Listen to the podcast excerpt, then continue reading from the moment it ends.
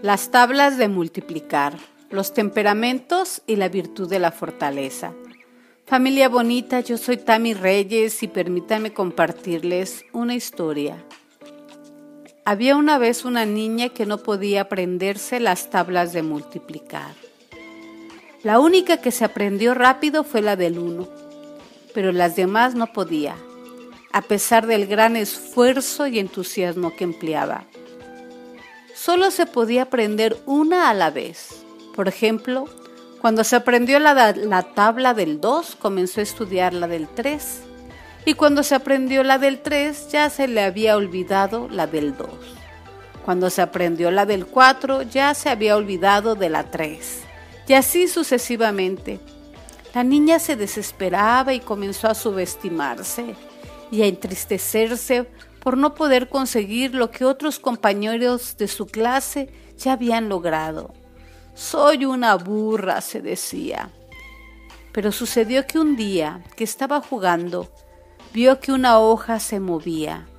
Al fijarse mejor se dio cuenta que la cargaba una hormiga. Cuando llegó a la pared comenzó el ascenso e iniciaron las dificultades. Le costaba trabajo a la hormiga avanzar y mantener el equilibrio con la hoja.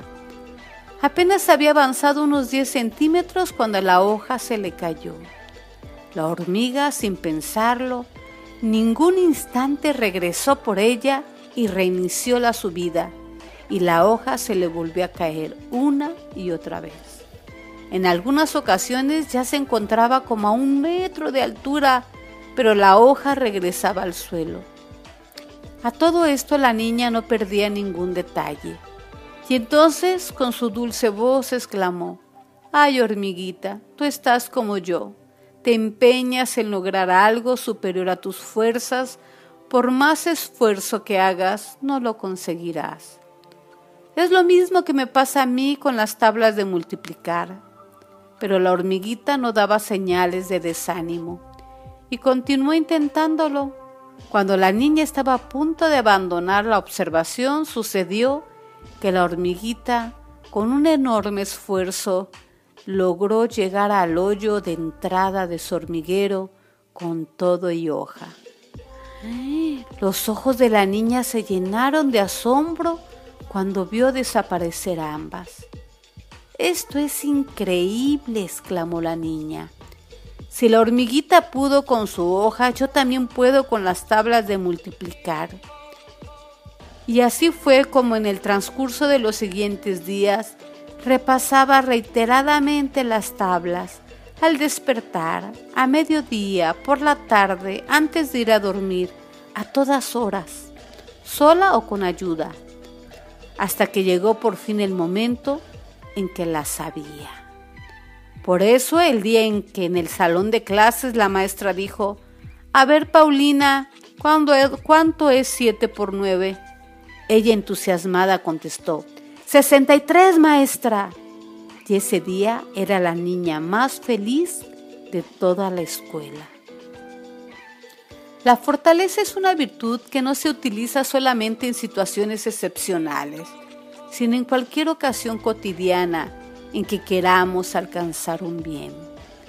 La fortaleza nos ayuda a hacer frente a las dificultades, tanto personales como ambientales, para conseguir un bien no fácil, como sacarse un 10 en matemáticas, por ejemplo. Las debilidades personales las define el temperamento.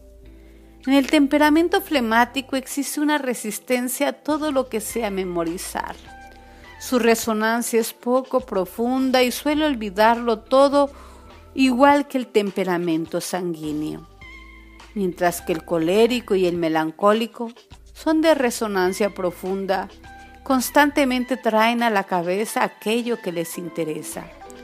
Por otra parte, el flemático se agota con facilidad y cualquier esfuerzo le parece titánico igual que al temperamento melancólico. Mientras que el colérico y el sanguíneo su energía parece no agotarse.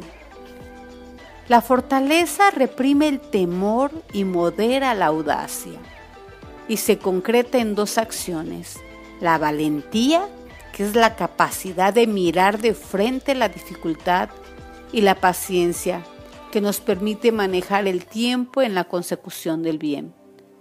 Como toda virtud, la fortaleza debe de ser prudente, justa, templada y valiente. La prudencia nos permite identificar el punto medio de la fortaleza que se mueve entre la cobardía por déficit y la osadía por exceso. El temperamento melancólico o flemático pueden tender a quedarse en el extremo de la cobardía y no actuar, mientras que el colérico y el sanguíneo de la osadía y exponerse tontamente. La fortaleza debe de ser justa, es decir, debe de estar ordenada al bien común. No es fortaleza arrebatarle a los demás lo suyo. El acto más importante de la fortaleza no es atacar, que pertenece a la ira y es más instintiva, sino resistir, sin caer en la resignación, que pertenece a la razón, por lo que también es valiente. Y templada, la fortaleza se basa en dos pasiones específicas, el temor y la audacia. La primera hace ver a la razón la posible gravedad del peligro. La segunda busca hacerle frente de manera ponderada. La templanza nos ayuda a reprimir el temor y a moderar la audacia. Y concluiremos con el punto 78 de Amigos de Dios de San José María Escriba de Balaguer, el santo del ordinario que dice, el que sabe ser fuerte no se mueve por la prisa de cobrar el fruto de su virtud. Es paciente. La fortaleza nos conduce a saborear esa virtud humana y divina de la paciencia. Hasta aquí familia linda, yo soy Tami Reyes y este es tu espacio familia Escuela de Virtudes.